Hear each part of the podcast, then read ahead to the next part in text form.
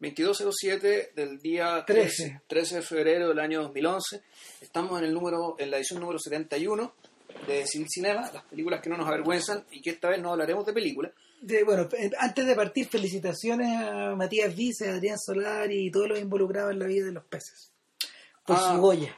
Sí, Sí. no, la dura. Película que se comentó acá, Claro. De la, de la que hablamos de sus pros y de sus contras, pero también más de sus pros. más de sus pros de todas maneras, sí. Sí, eh, uno de los buenos estrenos del año pasado, una de las películas chilenas yo creo que importante en los últimos tiempos y, y muestra evidente de que de que esa clase de historias también se pueden contar.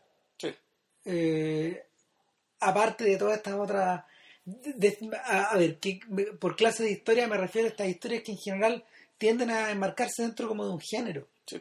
Porque nosotros no somos muy buenos para hacer películas de género en realidad. No, claro, a ver, es, un- es una película, es una película, uno podría decir que sí, una película de género, de subgénero, eh, muy generacional y todo lo que se quiera, y claro, son películas que, eh, si bien no se podrían, o sea, que son, son películas que pueden no tener éxito comercial, pero sí pueden tener un reconocimiento eh, de índole comercial, que el Goya, en el fondo que es como el equivalente a un Oscar, en el fondo no es, Claro. no, un, no es un festival tipo cinearte, digamos, no es, no es ganar el- Claro. A la inversa, por, por ejemplo, de lo que ha hecho Sebastián Silva en, en el mercado norteamericano, eh, Vice ha, ha- ha establecido sus contactos claramente en el circuito europeo. Claro. Y, y el Goya es un claro reconocimiento a ese trabajo que, que no solo, ojo, no solo se hace desde la dirección de películas, al rodarlas y al escribirlas, sino que también de la producción. es sí. una pega que se hace eh, al producirla, al establecer lazos con tipos que te puedan ayudar a ganar estos premios también. Un, un- un desconocido no entra ganando el Goya. Ya. Ah. No, no se hace de esa forma, ¿cachai? O sea, por Bueno. eso también es importante. Y bueno, aparte que los premios a mejores películas hace tiempo que se lo están dando el productor más que el director. Porque Claro. el premio de mejor director es un premio para el director, digamos. Pero para, Claro. para el que hace la película en general, es como un poco el modelo del Star System. Un, Es- po- es un es poco como- así, claro. O sea, de hecho, este en parte también esto es un reconocimiento, ponte tú, a la, a la pega que Solar y Vice también hicieron en los filmes anteriores. Claro, En Lo Bueno de Llorar y, en la, y sobre todo en La Cama. claro. Que es una película que ya tiene un remake europeo. Sí, pues uno de, Uno de Julio Mem. Julio Mem, claro, con dos niñas lesbianas en, en Roma, una habitación en Roma se llama. Exacto, entonces hay uno, hay uno ve que en el fondo estos, estos personajes ya están metidos como jugadores dentro de ese sistema. Sí. Bueno, todavía no hablamos, no, todavía no hemos dicho de qué se tratar este, este. Bueno, ah, ya, Esta ya, es una gran excepción. Sí, ojo, bueno, ya le hicimos una, ya hicimos un saludo a Matías Vice y aprovechando del título, digamos, del el título de lo que, de aquello que vamos a hablar hoy, eh, quiero hacer un saludo, también una especie de saludo de despedida a don Marcelo Bielsa, Oh, porque no, no hicimos podcast la semana pasada, eh, pero bueno, ya renunció, se fue, qué sé yo, y nada, pues, para mí fue una gran pena y aprovecho esta ocasión para, si es que está escuchando, cosa que dudo, digamos, allá en su, en su fondo en Rosario, eh, no, despedirlo, darle las gracias. ¿Y qué tiene que ver eh, Marcelo Bielsa con esto? Mad Men. Vamos a hablar de Mad Men.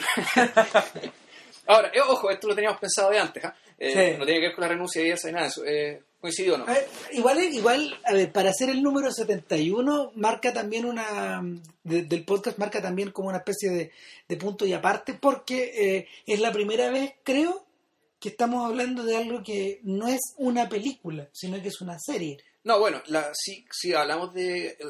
mi mala memoria, Ramírez, creo que en el podcast número 3 hablamos de Gen- Generation Kill. Tienes toda la razón. Pero cuando este podcast duraba 30 minutos y hablábamos de tres películas, es decir, Claro. teníamos 10 minutos por película. Es la primera vez que hablamos en propiedad y largamente de una serie.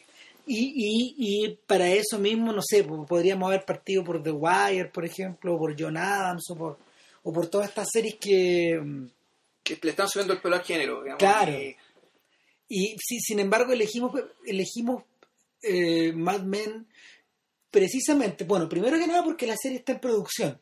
No sabemos muy bien hacia dónde se dirige, aunque sí tenemos pistas. sí, Y en segundo lugar, porque consideramos que dentro de la dentro de la producción americana, yo creo que no hay series de momento que, que estén que, que se estén haciendo en este momento. No hay no hay una serie que le esté haciendo el peso o le esté haciendo sombra. Y hay que ser honestos, también esto, esto surge por un artículo que nos encontramos en Al Daily, eh, Claro. escrito por un... Quiero, que hacía bolsa la serie, Sí. pero, pero que tenía, tenía hartas observaciones que nos hicieron pensar respecto digamos, de lo que habíamos visto. Advertencia, yo he visto los cuatro, las cuatro temporadas hasta ahora, Yo he visto solo tres. Cristian ha visto tres. Eh, pero con eso, eh, pero bueno, a partir de, de- de esa columna, eh, en verdad empezamos a hablar harto de la serie y nos dimos cuenta que tenemos harto material como para hacer un podcast. Claro, a ver, el, el tema esencial de el tema esencial de Daniel Mendelssohn, que era el autor de esta columna que apareció en el New York Review of Books Sí. hace como era el número de hecho, curioso. Fue hace unas semanas. hace- Sí, hace una semana y es el número que corresponde a este domingo. Sí, eh, Ya. decía decía 13 de febrero justamente. Ya. porque como salen con cierta anticipación. Y nada, pues, en, en esa columna Mendelssohn, que es una gran pluma, ya vamos a, vamos a hablar más en, más en detalle de este personaje, eh, él explicaba por qué Mad Men le atrae, pero no le gusta. O sea, que en el fondo es, es más grave que eso. O sea, ¿por qué le gusta? Porque algo la ve, ¿eh? sin respetarla. Sin Exacto. respetar, sin respetar la historia, sin Sin- respetar las actuaciones, Sin respetar la, la, la, la forma en que está contada la, Sin ser- la trama. eh, él sin él dice, él no ve ninguna eh, ningún aporte de Mad Men a lo que eh, la ficción pueda decir respecto de esa década, de esa época en particular. o al arte ci- o- o- y, y va más lejos Sí. incluso dice yo no estoy viendo ningún aporte acá a nivel audiovisual no Bueno, efectivamente no hay muchos, ¿eh? creo yo, pero el o sea, más que aportes hay particularidades, que no es lo mismo, pero claro ahora yo, yo siento en cierta medida que sí los hay. Ahora a ver si uno tuviera que definir de, muy básicamente Mad Men eh, es una ficción que eh, colgándose de de, lo- de los Mad Men, que son estos personajes metidos, eh, encapsulados en los años 60, gente que trabaja en el negocio de, de la Claro. publicidad en, la- en Madison Avenue, claro, de ahí viene lo de, Mad lo, lo Mad Men. claro, en Madison Avenue, que, que nada, porque a todo esto es una, eh, de, de- las avenidas, de las avenidas verticales de Manhattan, es la que está, es la que, mm, es la que interrumpe de alguna manera la continuidad entre la quinta y la sexta. Ya. O sea, es la que, no tiene no, no tiene número. O sea, entre la quinta y la sexta está Madison. Claro, está. Madison. Porque la sexta es la avenida de las Américas, pero, pero el medio está Madison que no, no, no tiene no tiene número. Y, y nada, pues durante, durante, toda, durante toda su historia Madison Avenue ha sido un centro de negocio en el fondo. Y Entonces, cerca de las empresas hacían los negocios, se instalaron las empresas publicitarias que hacían la publicidad de los negocios para estar cerca de los clientes, lógico. ahora, Y esta serie, bueno, empieza en 1959-60. por ahí, Están en plena campaña entre Nixon y Kennedy. claro, Y claramente, y, eh, y, se, se- eh, y se trata esto de una agencia en particular, una agencia medio pelo, digamos, no es McCann Erickson, ¿cachai? no es BBDO, no, ninguna de esas, no Gilby tampoco, sino una más pequeña que es de ficción que se llama Sterling Cooper. Donde dos socios, Sterling y Cooper, pero el verdadero motor de la, de la agencia y de la serie es el director creativo, un sujeto que se llama Don Draper. ahora Don Draper es una persona fundamentalmente opaca. Sí. Eh, no opaco por su personalidad, que, que no, el tipo el, el tipo se sabe, mira, el tipo, el tipo se sabe inteligente, se sabe atractivo, se sabe exuberante, Se sabe imprescindible. se sabe imprescindible, pero eh, la opacidad de, la opacidad de, sus de, de- de su personalidad viene dictada porque frente a cualquier persona a la que se presente, él, hay- él corre un velo encima. O sea, no, no, él es bastante impenetrable. Sí, bueno, una de las razones, y eso lo explican, es porque él no se llama Don Draper, digamos, él, él es una persona que suplantó la, la identidad, él se llama de otra manera, tiene toda una historia detrás, Ah. y en la primera temporada más o menos nos cuentan su origen. Claro. Su origen, su origen está en, en- en el mundo de los hillbillies. Es Sí, un- claro, y, y durante la durante el, el, el- aftermath, digamos, lo- después de la crisis del, del, del 29, la excreción, digamos, en la, en la zona rural empobrecida eh, de Estados Unidos, después de la crisis del 29. Y él- ahí nació. Entonces, Eh, claro, y el, en el fondo este personaje se reinventa a sí mismo en los años 50, eh, yendo a la guerra de Corea, suplanta, suplanta la identidad de una persona que muere, un superior, de hecho, el, el que estaba a cargo de él. el verdadero Don Draper. Bueno, eso, eso para, para no aguar la fiesta, eso trae un montón de consecuencias Claro. después. El Entonces- tipo descubre que Don Draper tenía cosas que estaban que no estaban terminadas en Estados Unidos y él tiene que ir y hacerse cargo también. Claro. Y eh, de alguna forma, de alguna forma, en este periodo que siempre está aludido al pasado, se alude al comienzo de la preponderancia de Norteamérica como potencia mundial, como potencia económica y en último término como, como manufacturador de, de bienes de consumo. A ver, ¿cómo, cómo podríamos caracterizarlo? Mira, era un manufacturador de bienes de consumo, era al mismo De- tiempo, Ya lo era en el ya, fondo. ya lo era, era, pero era también el motor de la economía en el sentido de que era Estados Unidos la que impidió que el comunismo llegara a Europa a través del Plan Marshall. Claro. a través de aportes directos o aportes indirectos, como por ejemplo el consumo y el turismo. Es decir, eh, por eso es que aparece, por ejemplo, este personaje en la tercera temporada aparece Conrad Hilton, O sea, es completamente lógico. el, el fundador del Imperio Hilton, bisabuelo de la insoportable, ubicua Paris Hilton. ¿Por qué? Porque, bueno, precisamente el turismo y la hotelería, una de las formas por las cuales Estados Unidos fue y colonizó las mentes de, como decía Benders, fue a través también del turismo y de los hoteles que iban a Europa y gastaban plata y así mantenían, digamos, la economía de esos países que fueron hechos bolsa por la guerra. Es decir, la, reconstrucción de los países de la guerra fue, un fue algo tan difícil, tan complicado, porque quedó todo en el suelo, que claro, Estados Unidos fue el motor de, de esa recuperación. A través de, bueno, la, la fabricación de cosas, del turismo y de los aportes directos, como, como, como el Plan Marshall. En ese, en ese sentido, la prosperidad ya sea real o inventada, digamos, ¿cachai? sobre la base, digamos, de generar plata, de generar plata, eh, en esta serie se ve claramente, bueno, por el uso de la fotografía y por, el, y por la dirección de arte. Es Es lo, que, es lo que los gringos llamarían glossy. sí, Eh, eh, es decir, una fotografía, una fotografía muy cuidada. mm, los colores muy brillantes, Claro. eh, muy, muy suntuosos. O sea, no es riqueza de palacio, pero se ve, se ve una riqueza a través del colorido del brillo de las cosas. ¿Sabéis qué? Eh, antes de seguir adelante, eh, me gustaría, me gustaría como dejar claro, por ejemplo, que, que, que esa, que esa estructura visual el- sobre la cual está armada la serie, eh, a ver, tiene primero que nada una cosa muy parecida a la que una vez conversamos en, a propósito de enemigos públicos ¿Ya? de Michael Mann.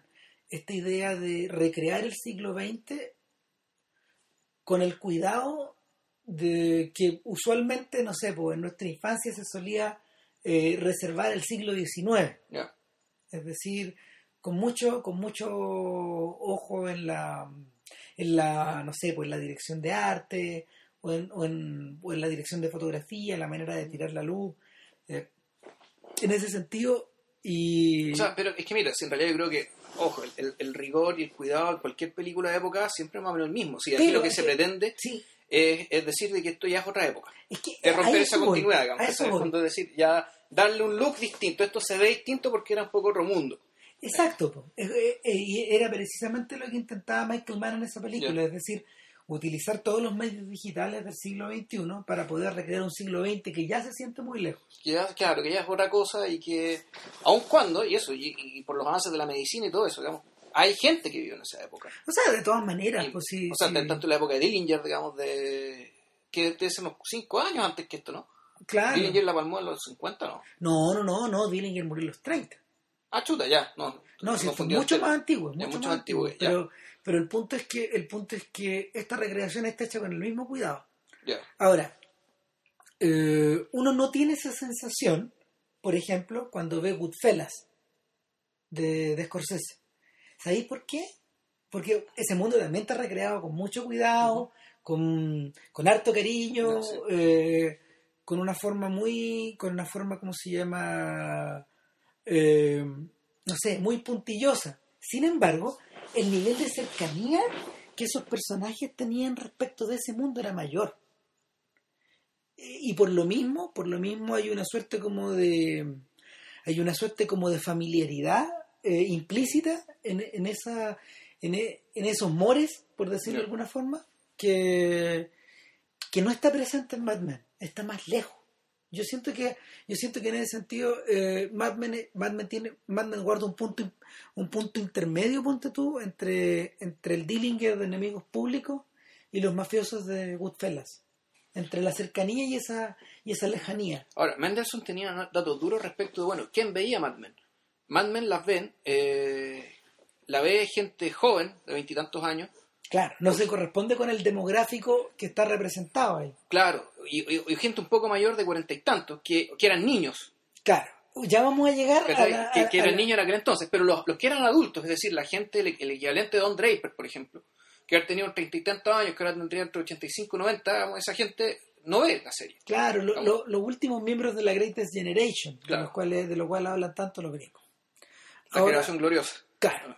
El, ahora, eh, volviendo, volviendo y, y- y terminando con esta idea de la, terminando con esta idea de la recreación de época, eh, y pensando un poco a propósito de Mad Men, yo me quedé con la sensación de que esta época, entre los, entre el 55 y el 65, para los gringos equivale a lo que para los ingleses, por ejemplo, eh, equivale a la primera posguerra. Ese es el mundo de ese es el mundo de la mansión Howard, ese es el mundo de, de lo que queda del día, de las producciones de Merchant Ivory, de Bryce, de reencuentro con Brycehead, eh, es el mundo de hecho del discurso del rey, para, para no ir más lejos, Ah, ya. eh, y de, de todas estas series como el mundo de Gosford Park, ¿cachai? Eh, es el mundo de la, no sé, es el mundo moderno, británico, El mundo, el mundo cuando el coronel Blimp era joven. Claro, es, es un- es un mundo, es un mundo donde No joven en realidad. es un mundo donde existía la falsa idea de que el centro del mundo todavía estaba en Inglaterra. Claro. Eh, es como, no sé si me expliqué bien, pero en el fondo Mad Men equivale a eso, pero para los gringos. Eh, es su época dorada, es su golden age. Claro, yo lo veía por, yo lo veía por el otro, yo lo veo más bien por otro lado. A mí, a mí se me ocurre que la, la suntuosidad de esto, esto es un matiz con lo, con lo que dice, respecto a lo que dice Christian. Tiene, tiene un poco el, el brillo de la Belle Époque y, y entendiendo por Belle Époque no es eh, aquel periodo que eh, era inconsciente de su felicidad. Claro. Eh, o sea, puede que haya sido consciente de eh, las gracias que daba, pero no, pero no lo era porque no, er- no sabía lo que venía. En el fondo, la Belle Époque es aquel periodo que viene antes del desastre y en el cual toda la gente disfruta porque en realidad el desastre se vislumbra, pero nadie lo toma muy en serio. Por lo tanto, eh, mirado en retrospectiva, es un periodo particularmente luminoso. Entonces, Belle Époque, podemos decir, bueno, de hecho, Fernando Trueba, cuando tituló Belle Époque a su película española, los años antes de la Guerra Civil Española, este, ¿qué mostraba? Mostraba un periodo dentro de todo bastante amable, donde había cosas posibles como un cura republicano. Cosas que cuando llegó el momento de los que hubo que tomar partido y ese cura republicano tuvo que suicidarse porque eh, realmente... o, fu- o fugarse, o- No, eso en la película se suicida. No, él se suicida, él se ahorca. Él se ahorca porque, pues, básicamente por un tema de, ¿cómo se esto? De, de incongruencia entre sus creencias y, Claro. y- y- y ciertas ideas, digamos. Si- Se murió con un libro de Unamuno en la mano o algo, o algo así. Pero el punto es que eh, a la hora de los que hubo, él iba a tener que tomar partido y, no había- y él no iba a tomar partido. es decir, de tomar partido. no había lugar para él. En Chile, eh, nuestra Belle Époque, naturalmente, que son los años 60 hasta, hasta antes del golpe. Uno podría decir, bueno, la gente derecha dirá nuestra Belle Époque fue hasta que ganó Allende. En el sentido, porque bueno, porque en los 60 se daban ciertas cosas que después se perdieron. Y Ahora- uno las mira en retrospectiva y... Ojo que, la- ojo que la Belle Époque de ahora equivale a la, a la serie de los 80. eh, no, que la... la- es- eh, no, sé. O sea, si, si lo definimos por el- desde el punto de vista de no sabíamos cuán felices, cuán Claro. felices éramos, aunque en realidad no lo éramos. No, claro. Pero visto en, re- en retrospectiva, Claro. después lo que vino después en realidad fue un periodo más bien virtuoso. tal vez. Y, y bueno, pensando acá, bueno, y, el- y está el desastre antes de qué? Bueno, el desastre antes de Vietnam, cuando Vietnam se pone realmente se pone complicado, el desastre, el, el, el- la sea, de- antes de Watergate. De hecho, hay personajes en la historia a los que hacen referencia a esto y dicen, diablo, eh, la solución, este- la solución a mi problema está justo bajo mis narices. Me voy a enrolar. Sí. Claro. Los, los médicos rara vez lo hacen ir al frente Claro. en estas condiciones. Además, yo no creo que lleguemos hasta, Claro. hasta esos extremos. Y uno dice, uy, uno se agarra la Ah, cabeza este dice, diablos, está pedido. Este volver a una bolsa. Claro, volver en una bolsa. Eh, ahora, eso, a propósito de eso, eso nos lleva al segundo punto que hace muy interesante la serie. Y es, es la es la perpetua expresión de, de la incomodidad o de la insatisfacción. Sí. Eh, Que en realidad un- uno podría decir que es el motor de todas las acciones de la serie.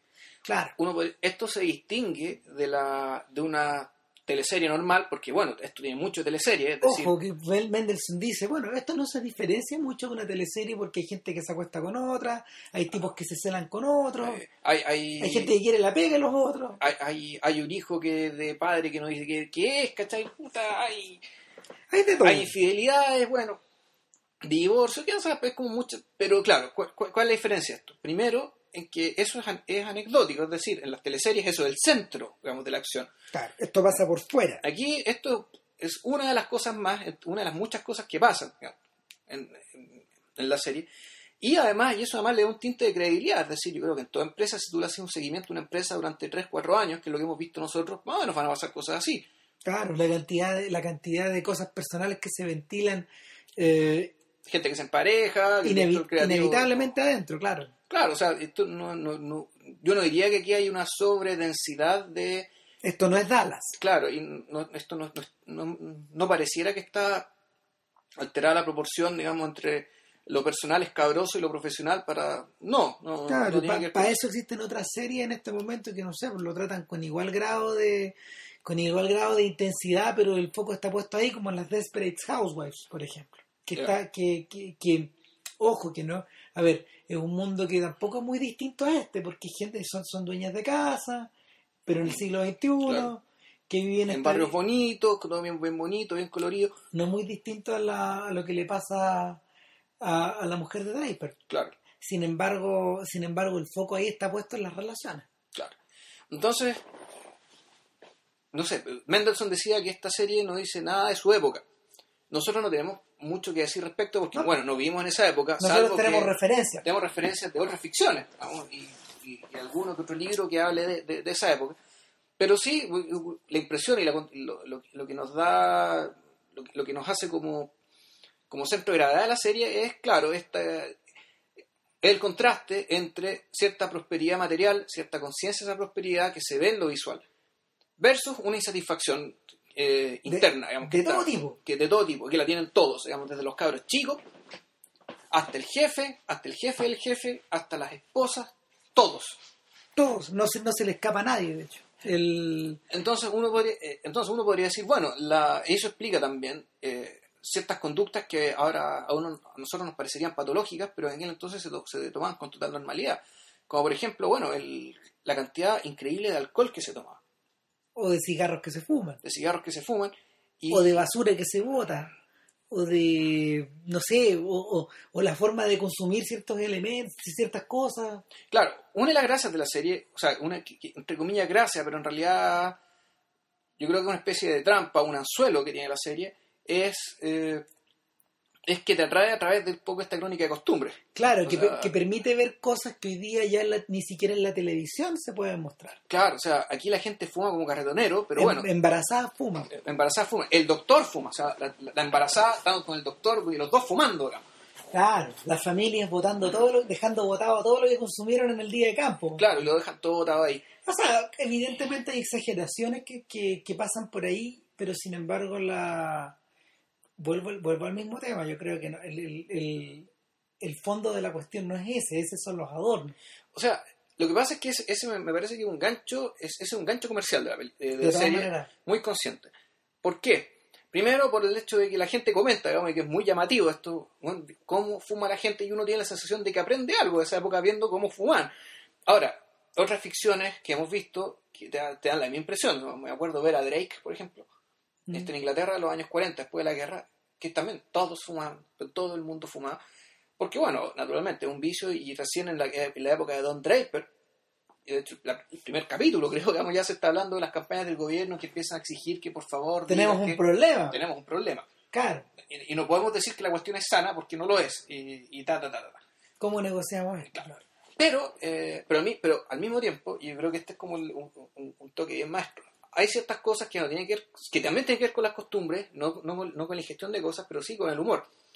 Hay una, hay una, un capítulo, que creo que es el mejor de la serie, de hecho, que, que hay un tremendo, una, un- una tremenda pelea de Don Draper con su subalterna, que es una, una mujer, que es la que rompe, entre comillas, el cielo de cristal para poder llegar a un puesto profesional como publicista. Es el otro protagonista de la serie. Sí, que es Betty, eh, se llama Peggy, perdón.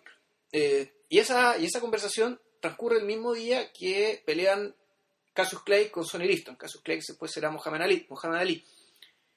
Eh, antes de la pelea, una secretaria dice un chiste, que es que bueno, todo el mundo habla de esta pelea, todo el mundo habla de esta pelea. ¿Qué tanto, digo yo? Si fuera por ver a dos negros peleando, tira un dólar por la ventana.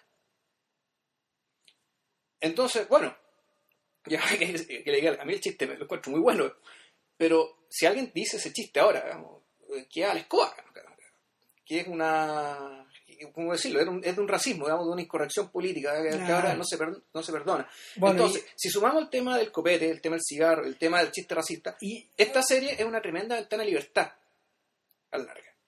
De libertad creativa, también de libertad al público de consumir y exponerse a ciertas cosas que hace tiempo que están siendo prohibidas. Claro, es lo mismo que pasa, es el mismo efecto que se produce eh, con los filmes de gangsters. Ah. Lo- los filmes de gangsters fueron populares desde el principio, desde, desde que los inventaron, no sé, pues, a mediados de los años 20, porque punto uno relataban una, bueno, punto uno relataban una realidad que solo se veía en los tabloides, pero esta vez tú los veías moviéndose. Sí, claro. Punto dos, eh, promovían eh, o en el fondo narraban un montón de un montón de episodios que la gente sabía de oídas. Es decir, cosas que también no cosas que ni siquiera se publicaban, pero que, que, que, mm, estaban, no sé, pues estaban flotando en la calle, eran manifestaciones de violencia que, que o se veían o se contaban. O sea, que un primo mío encontró muerto en la pescadería no sé dónde, ¿cachai? Está ahí, ya. Está. Y en tercer lugar, eh, está la mm, está esa sensación de que si está en pantalla, eh, esto es socialmente aceptado. Pero socialmente aceptado solo en pantalla. De manera que también funciona como una, una, una suerte de horizonte de libertad. Y ese fue, por ejemplo, el, el tremendo problema que, que el gobierno avisoró eh, en el momento en que Little Caesar o, Scarface, público, claro, o, o- o el enemigo público, enemigo. se estrenaron las tres juntas en un periodo súper corto de tiempo, con una separación muy breve, y nada, pues fueron un éxito redondo. O sea, tan exitosas fueron de que por petición del gobierno Hollywood giró eh, al poco tiempo después el enfoque y los protagonistas ya no eran los mafiosos, sino que eran los pacos. Claro. Misma violencia, eh, misma historia, mismo, mi- mi- misma, con mismas conductas desatadas en cámara, pero eh, el, el- el- el- eco, o sea, perdón, el, el punto de mirada era el de la ley. Claro. Más peligroso todavía, más atractivo todavía incluso. Pero para este público. Entonces yo creo que es un poco así. ¿eh? Esta sensación de que en el fondo la conducta prohibida o la conducta no so- socialmente no aceptable está sancionada positivamente en la medida de que te la muestran. No, claro, te- y te la muestran, pero te la muestran de tal manera, y volviendo a la importancia de lo que estabas hablando tú hace un rato, digamos, de, la, de que es otra época. Claro. Es decir, esto, No, esto ya fue. esto ya fue, y te lo mostramos porque queremos ser fieles con la historia. Pero no se te ocurra, es, lo que, es lo que justo, por ejemplo, no le va a pasar nunca a la pornografía. Porque la pornografía es aquí y ahora. Sin embargo, sin embargo, eh, las postales pornográficas del pasado so- forman parte de unos libros muy bonitos de desnudos de, de Taschen, por ejemplo. Mil desnudos, pero todos los mil desnudos son hasta el año 20. pues. No sé. ¿Cachai? O sea, le, es como esta vieja historia de que sí, pues no, se podéis podéis- podéis mos- podéis mostrar mujeres desnudas en la televisión, pero si- si- siempre y cuando sean africanas. Pues, porque eso, porque eso, es, arque- porque eso es antropología. Ah, no, bueno, si fuera por lo mismo, podemos mostrar mujeres desnudas, pero bueno, si son pinturas, si son pinturas del, de- del Renacimiento hasta, Claro, Claro. o sea, eh, hasta Picasso. son, ¿no? son puros sobreentendidos. Claro, entonces eso es arte. ¿no? Claro, Esto- es arte. esto son artes plásticas, son bellas artes. Exacto. Entonces, eh, eh, es un poco la misma Entonces sensación. aquí es lo mismo, esto es historia. Tanto, digamos, lo voy a mostrar, te voy a reír con el chiste, digamos, pero, pero para ya, ojalá, si, si- y, si, el negro que está al lado tuyo se ríe, bueno, ríete con él. Claro, sí, sin embargo, eso plantea unas dudas medias grandes y bueno, de eso vamos a conversar después de la pausa cognitiva de arriba.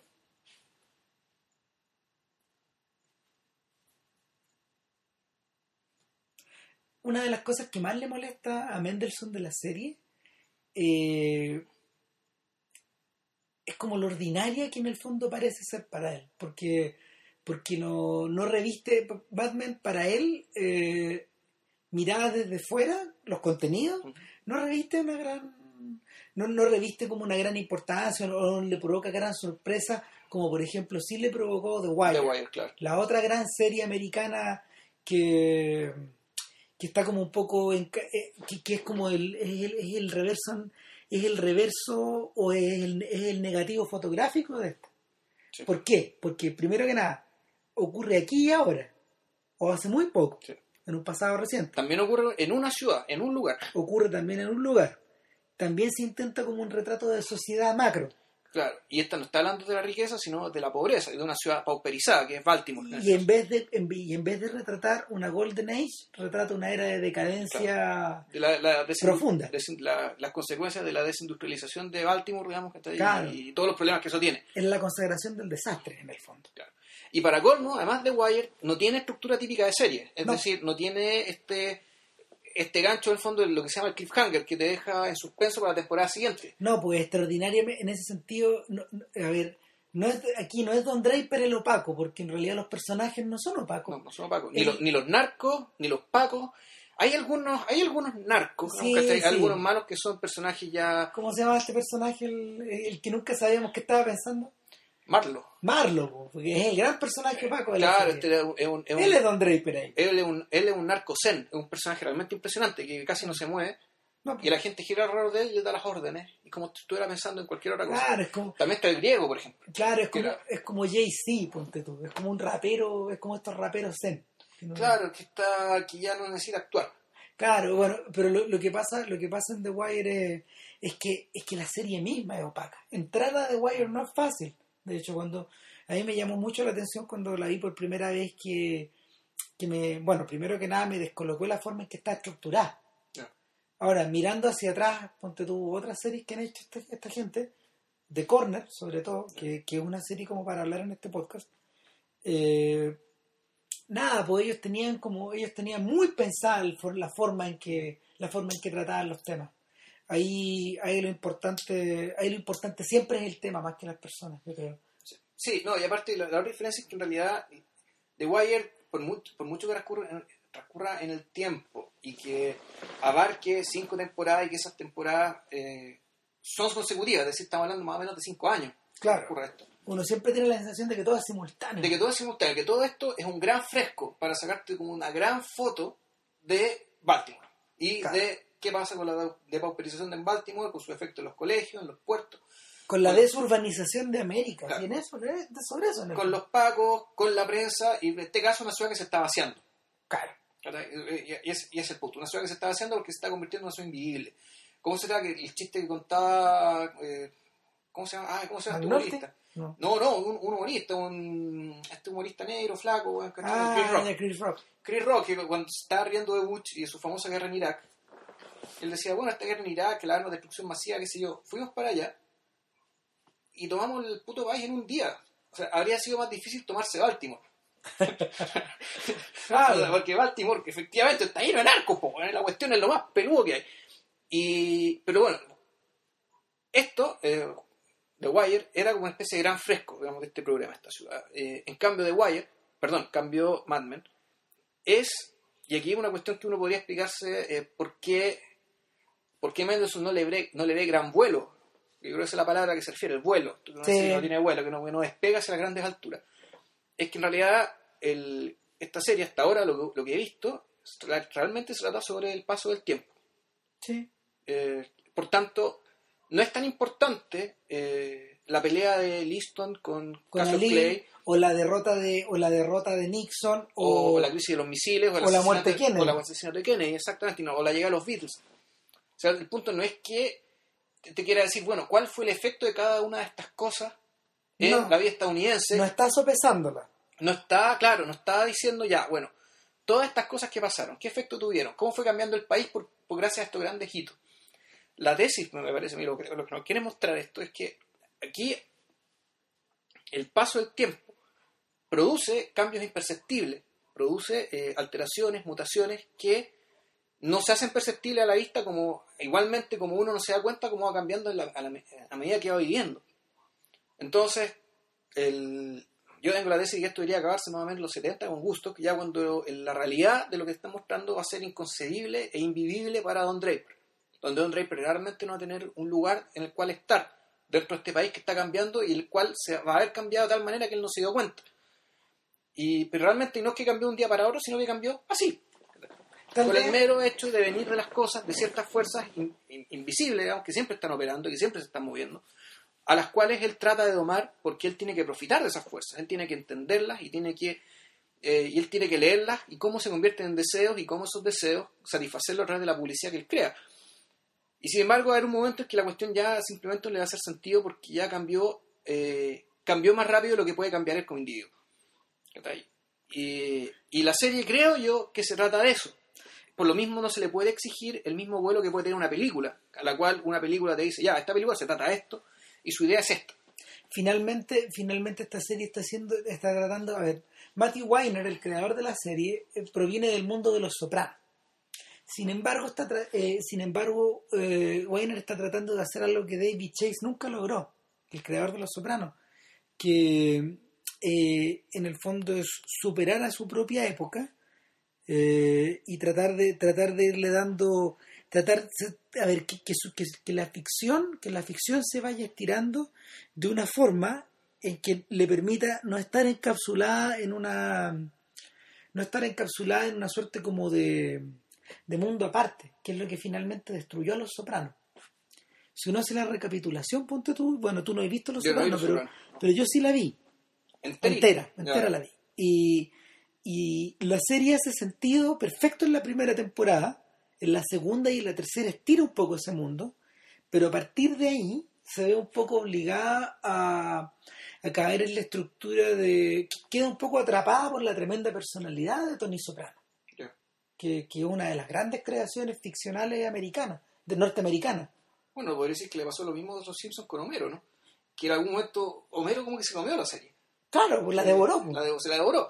Y que el gran emblema, de, el, gran, el gran aporte de la serie Los Simpsons en realidad es hacer Homero. Claro, el gran aporte cultural. Y el eh, y, y eso de hecho terminó por dañar tanto a los sopranos que hay un momento en que Tony queda en coma en la no sé, me parece que al final de la quinta y durante una parte de la, de la sexta y el personaje empieza a soñar.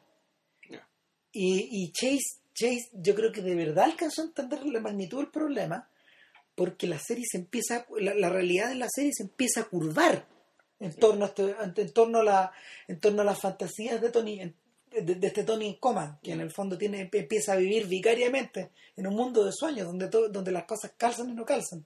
Entonces, de alguna forma, el mundo se curva en torno a este personaje. Y, y, y el, el personaje toca el borde de su mundo. Eh, eh, eh, es bien impresionante porque, porque ¿Tienes datos respecto de cómo le fue en términos de rating a eso? iba subiendo como diablo, po, Vale, porque, ya. porque necesitaba, en el fondo estos gallos, a ver, estos gallos nunca quisieron hacer más de tres, yo creo. Más de tres, me llama de tres temporadas. Claro, y, y fue una tremenda complicación porque, porque hacer la sexta demoró más tiempo de lo necesario y la partieron en dos, de hecho. Ya. Y de- demoró más tiempo de lo necesario porque por negociaciones con el elenco, de hecho. Eh, la, la diferencia de platas que había, por ejemplo, con, la- con lo que ganaba Gandolfini, el protagonista, respecto de los otros era muy grande. Había un ya, ya, de hecho, ordenar la serie se hizo un culo y eso es lo que le va a pasar a Mad Men si es que los ratings se disparan. Sí. Pero yo creo que Mad Men está pensado para que dure mucho.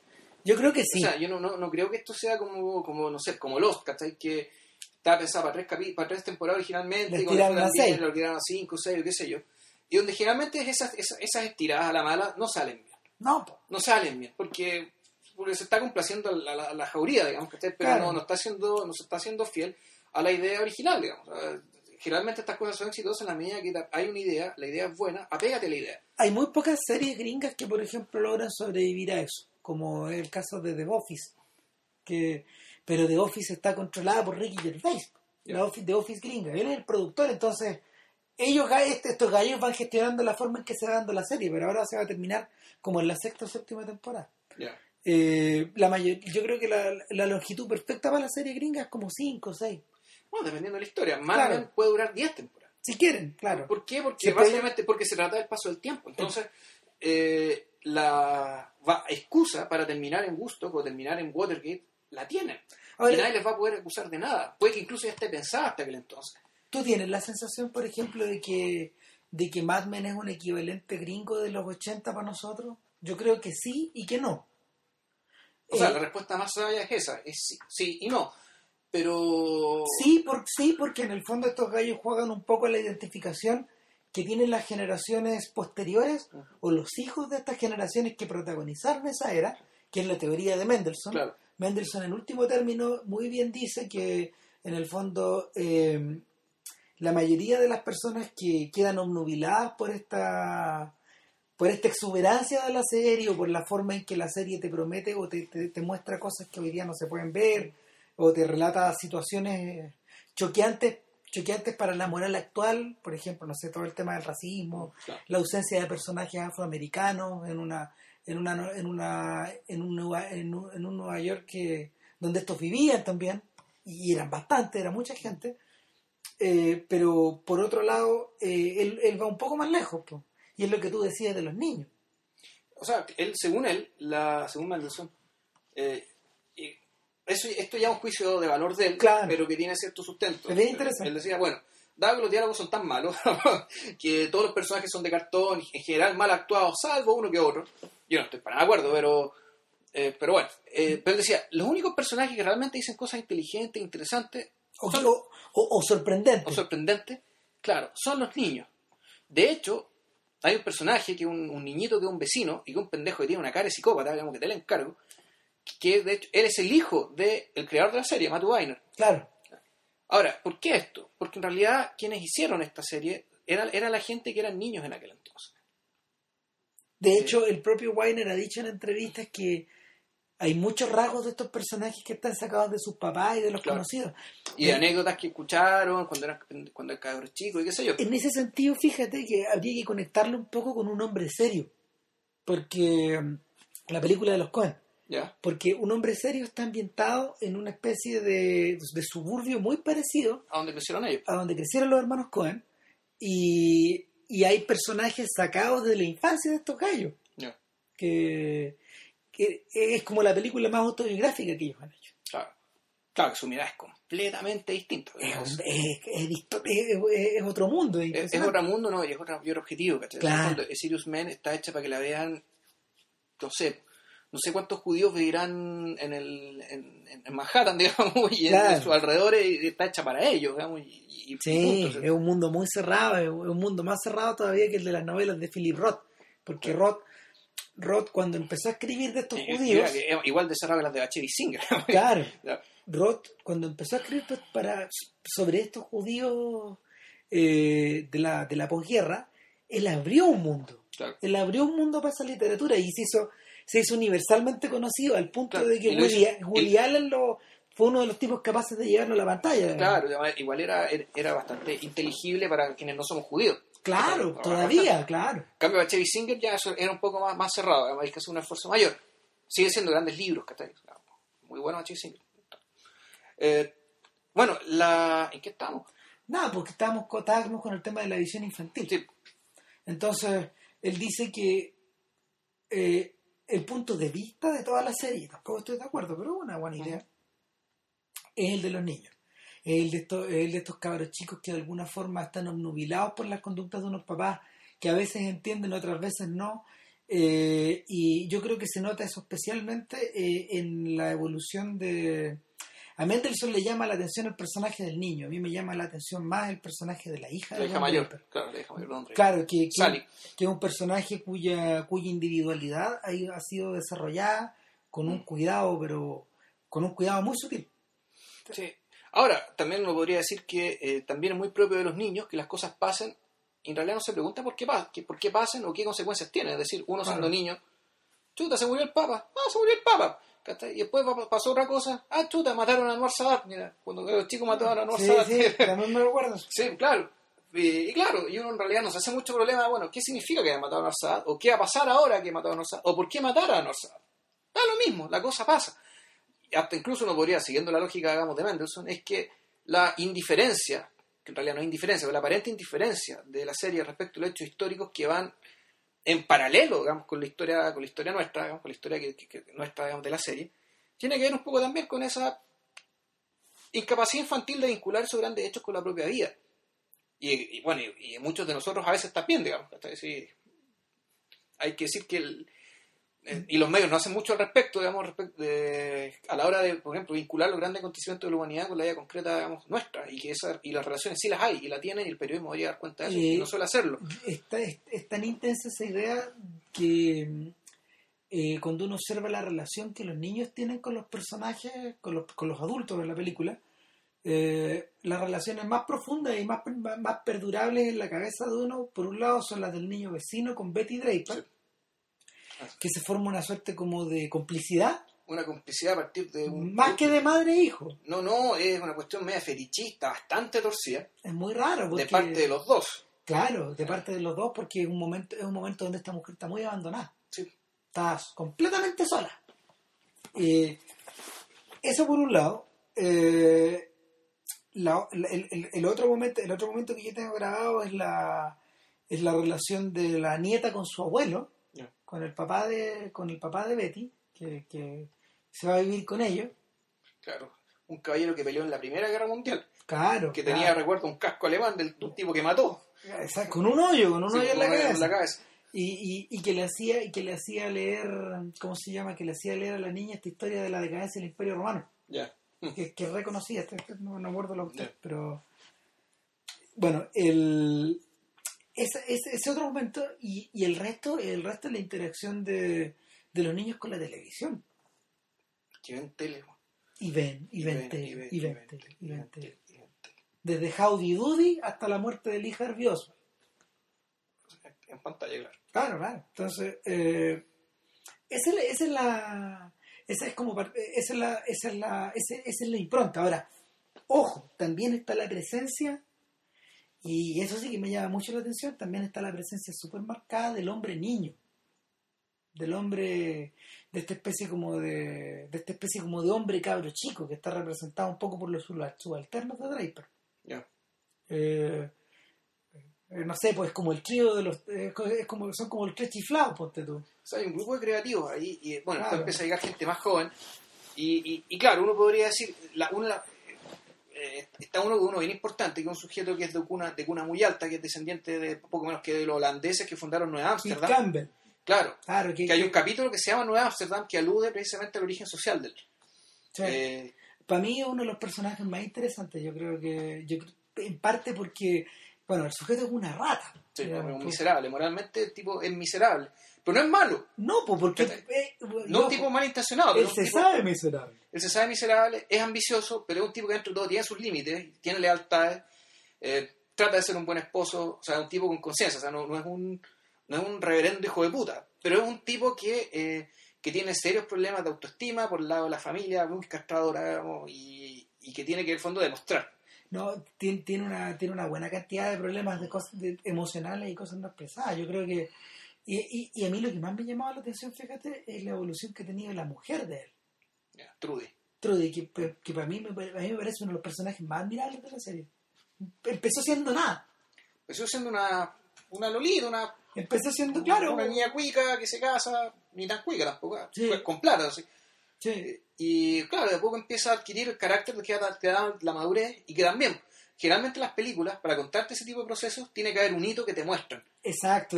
Las series, en cambio, Usualmente, perdón, Claro. usualmente esos, esos hitos están como ligados como a, a momentos del arco que describe Maki, por ejemplo, en sus charlas. no, o sea, puede ser desde la maternidad, hasta puede ser un momento de, de tomar una decisión moral difícil, lo que fuera. Acá, en cambio, y esa es la grandeza, y esa es la, la- a mí la gracia de las series, es que como pasa el tiempo, y uno, supo- y uno supone que son tantos personajes y cosas que uno no ve, Son ¿Qué? una serie de cosas pequeñas. Claro, eso, pero es factible y es creíble que este personaje que empezó así, ahora esté acá y sin razón aparente. Porque en realidad nosotros mismos, al cabo de cinco años, somos las mismas personas. O sea, de, de hecho, no sé, pues a mí se me quedó grabado, por ejemplo, esta escena de baile que tienen los dos cuando, cuando van al club de campo, un día de un día que los hacen como ir a trabajar Claro. socialmente en el fondo. Claro, en el fondo hacer contacto. Claro, y, y- pero ellos son los únicos que realmente la pasan bien. Claro, porque además, bueno, hay- otro, hay otro tema, hay un tema como formación de clase y además, estamos hablando de los 60 y esta gente todavía baila Charleston. Es decir, a- bailar rock and roll. Olvídate. pues eso, No, eso lo bailan no, los pungas, pues bueno, los No. negros, ¿cachai? Exacto, o la, sea, la gente blanca, el- ¿cachai? y la gente blanca con plata no baila eso. Lo divertido es que muchas películas que evocan la era del rock lo evocan desde el lado de lo socialmente aceptable hoy. Claro. Hace poco, hace, o sea, en realidad no, hace- no hace tampoco. Bueno, en ese sentido, Cry Baby es más creíble, ¿cachai? es mucho más Claro. creíble y, y- Con lo y- disparataque, digamos. claro, con lo disparatada que es curioso, es Mm. mucho más creíble porque porque en el fondo juega a recrear estas películas de Frankie Avalon Ya. mezcladas con las de Marlon Brando en, un en una mezcla imposible. Sí. que nunca existió. O la misma Hairspray, en las dos versiones, porque tú. Pero, y, en, y en el fondo es porque está dirigida por un gallo que de verdad se sabe al revés y al derecho, como John Waters. Eh, no sé, cultura pop sabe. Claro, el, el tipo, el tipo tiene el ADN, tiene- lo tiene en el ADN. Ahora, nada, pues hace poco se estrenó esta película del tiempo y la ciudad de Terence Davis, que es un contemporáneo de los Beatles que retrata a un Liverpool que no tiene nada que ver con los Beatles. De hecho, hace, hace unos chistes al respecto. Él dice, pero por favor, pues. Sí, claro, los Beatles tocaban en un hoyo, ¿cachai? Tocaban en un hoyo. Pero en la minoría. Claro, en la ciudad vivía, pasaban Era- otras cosas. Pero en la minoría era la escoria, eran los Pokémones. Claro, Tal cual. tal cual. Claro. Entonces, el, Entonces, bueno, esta pareja bailaba Charleston, bailaba Foxtrot, bailaba esos bailes de los años 30, porque es Claro. lo que bailaba la gente sociana en los 60 aún. Claro, no. Bueno, eh, por otro lado, están estos otros personajes que están flotando. Que, nada, po, está, este, está este gordo que se dedica. Que se, este, este- este- a ver, está este gordo que es como un Pedro Picapiedra, es un sujeto bastante. O sea, 15. Él, él, él, él además él, él es un tipo que de origen pobre, que estudió en Princeton, Claro, y es refinado a la mala, arribista, es un beatnik, pero también a la mala. pero a la mala, digamos, ¿cachai? Con, Pololea con una negra, la- le gusta pololear con la negra, pero está avergonzado de la negra. claro, el tipo es, la.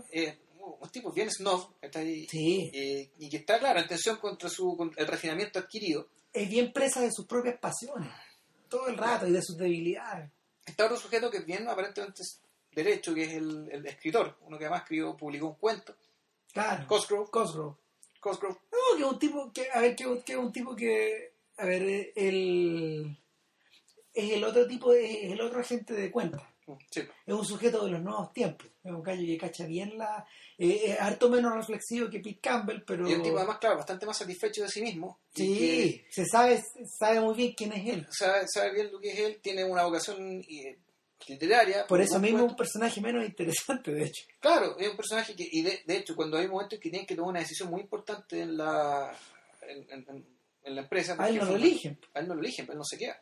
De hecho, los únicos que quedan son Campbell y el tipo que se hace cargo de la televisión. Claro, que, que- claro, que, que también es un, es el prototipo, es el prototipo del empleado callado en el fondo. El empleado callado, de lentes, relativamente tímido, simpático, que sin embargo tuvo una intuición genial. tuvo una intuición brillante, digamos que fue el que él le dijo, ¿sabes qué? Deberíamos meternos en la televisión. Deberíamos hacer un, un departamento de televisión, pero nadie sabía del tema salvo él. Claro, y él se- veía mucha tele. Él veía tele y él se dedicó y dijo, ¿sabes qué? En realidad aquí coordinémonos con los tipos, hagamos comerciales. Después empezó a haber problemas porque aparecían comerciales no apropiados con los contenidos de, de, de- de la serie, entonces hubo que crear un departamento para hacer calzar los comerciales con lo que iba a pasar en la serie, qué sé yo. Y además ese tipo tiene la particularidad de que era, este tipo, el, en algún momento se mete con una secretaria estando ebrio, Claro. y, y el tipo es tan decente que le cuenta a su señora y su señora lo echa a la casa, naturalmente. Pero claro, este es un tipo, este es un tipo, digamos, un hombre de familia. Claro. Es un hombre de familia, un tipo decente, un- también dentro de todo un buen sujeto, claro, ya se lo lleva.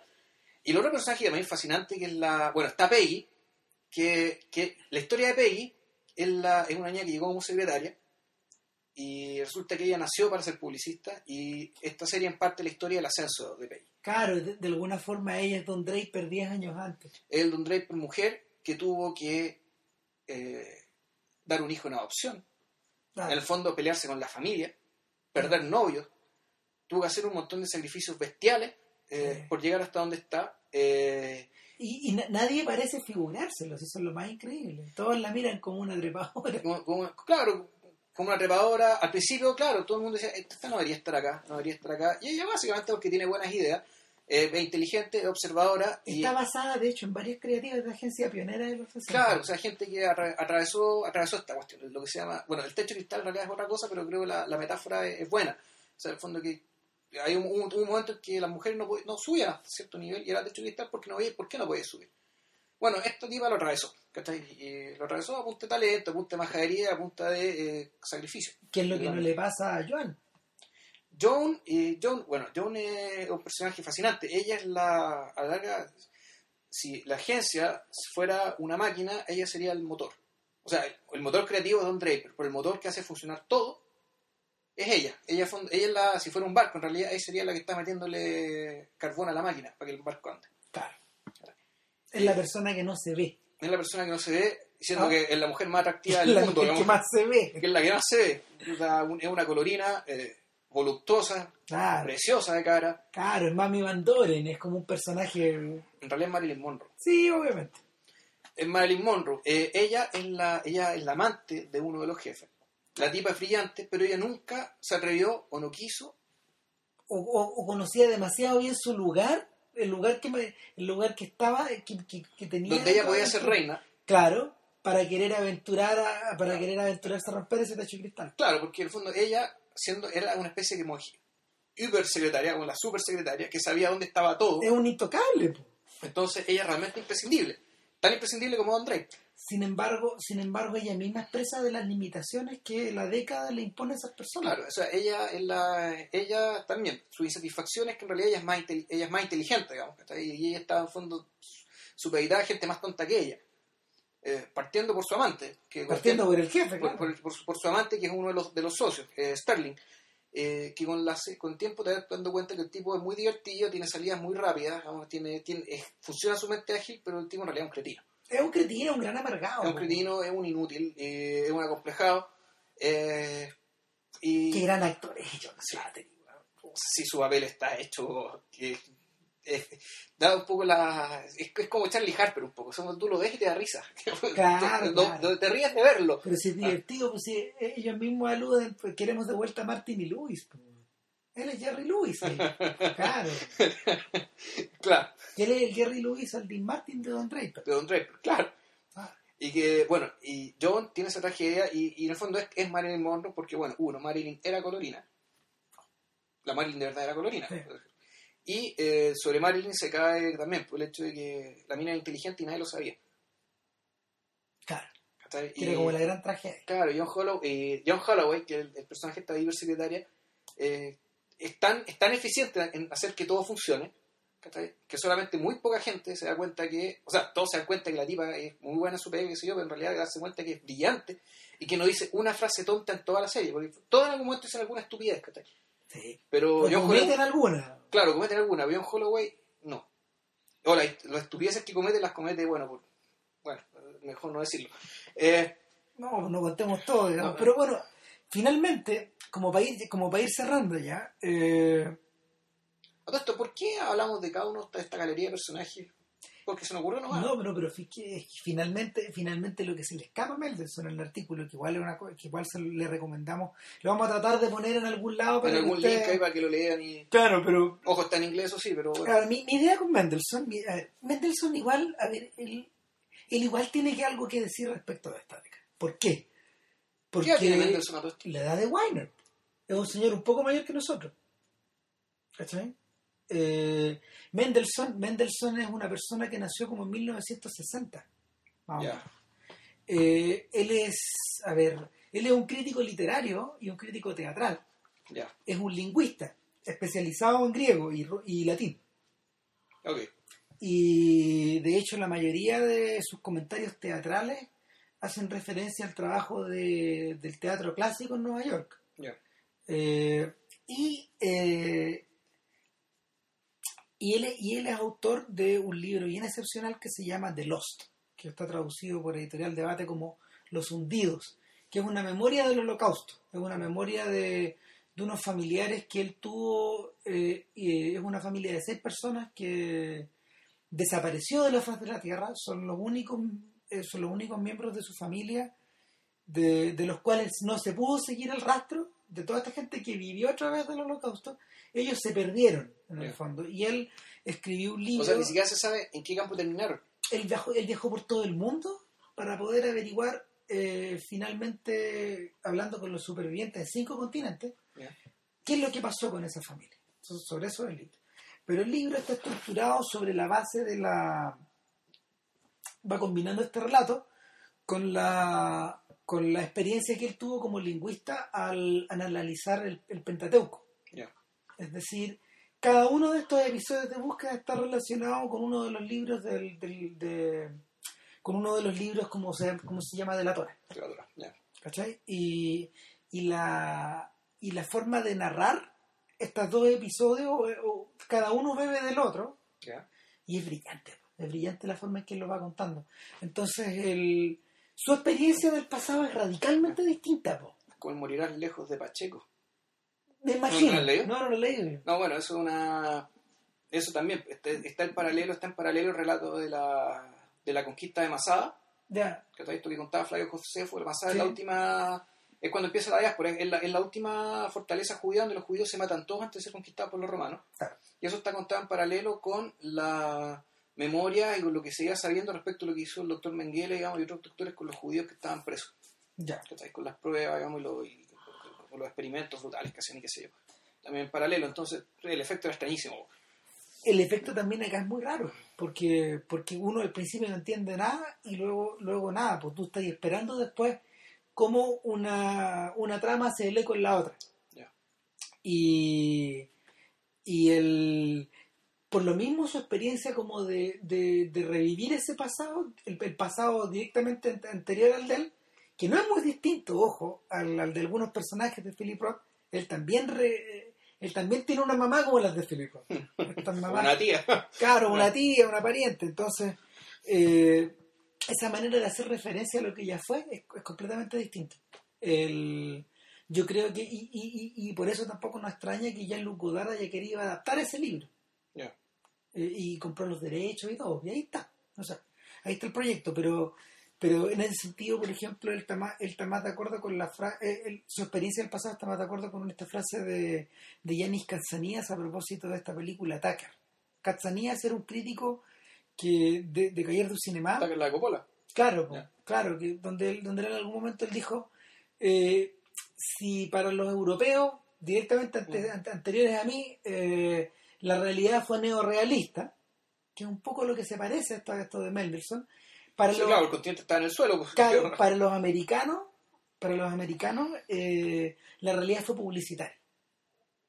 El- la noción de la realidad de la, en, la, en la- en la segunda posguerra. O sea, de la estética, al discurso. todo. Claro, y hasta el día de hoy. Yo creo que todo, todo eso sigue siendo tributario de eso.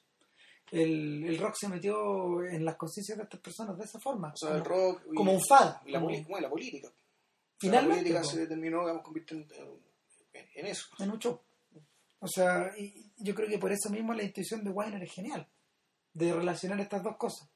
O sea, de haber elegido, claro, el haber elegido la publicidad, eh, sí. O sea, sí, en términos de estética, pero en términos también, en, en- términos de decir cosas respecto a los episodios mismos, en realidad no. Es como, es más bien la distancia y el lugar desde el cual los miras, ¿cachai? Donde uno decir, aquí hay cierta, aquí hay, hay una buena idea. Yo siento que es una versión más, a ver, es una, es una experiencia más reflexiva y más reposada de, de lo que Oliver Stone, por ejemplo, quiso decir a propósito de su propia historia durante toda la década de los 90. Ya. Con, no sé, pues, con este ciclo de películas de con JFK Con Nixon. y con Nixon y, y, y con esta serie que está haciendo ahora de televisión. Pero, pero sí, yo creo que yo creo que va por ahí. Eh, y es curioso porque también también eh, Stone utilizaba esa misma estética, pues la de los lentes, la de los, la de, la de los lentes de marco grueso, esta Sí. gente, esta gente, esta gente de pelo ultra corto, este mundo de camisas blancas y de corbatas negras. Eh, y Stone también debe haber sido un cabro chico en los 60, ¿no? No, no, Es un poco mayor. No, no, Stone era diferente. Stone era un estudiante universitario. ¿Qué tiene Stone? Es un señor que ya va para los para los 65, 60 años más o menos. No, sí, un, es un poco menor que Scorsese. Mira, cuando Scorsese hacía clases en, la, en, en Nueva York, Stone era alumno. Ya. Stone era alumno. Debe ser como, si Scorsese ya va para los 70, Stone es un- como 10 años menos. Más o menos. Esos 50. O sea, por eso digo, Stone tiene la edad de Sally. Claro, sí. Sí, pero no, yo creo que es un poco mayor, es un poco mayor. Pero, pero la, la idea básica es como la misma. Esta sensación, bueno, esto no hizo los Doors porque sí, finalmente. Haya sido bueno o malo la película, no la hizo porque sí. No, no. De hecho, pudiendo haber contado la historia de otro grupo, eligió contar esa. ¿Cachai? Pudiendo haber contado otra historia.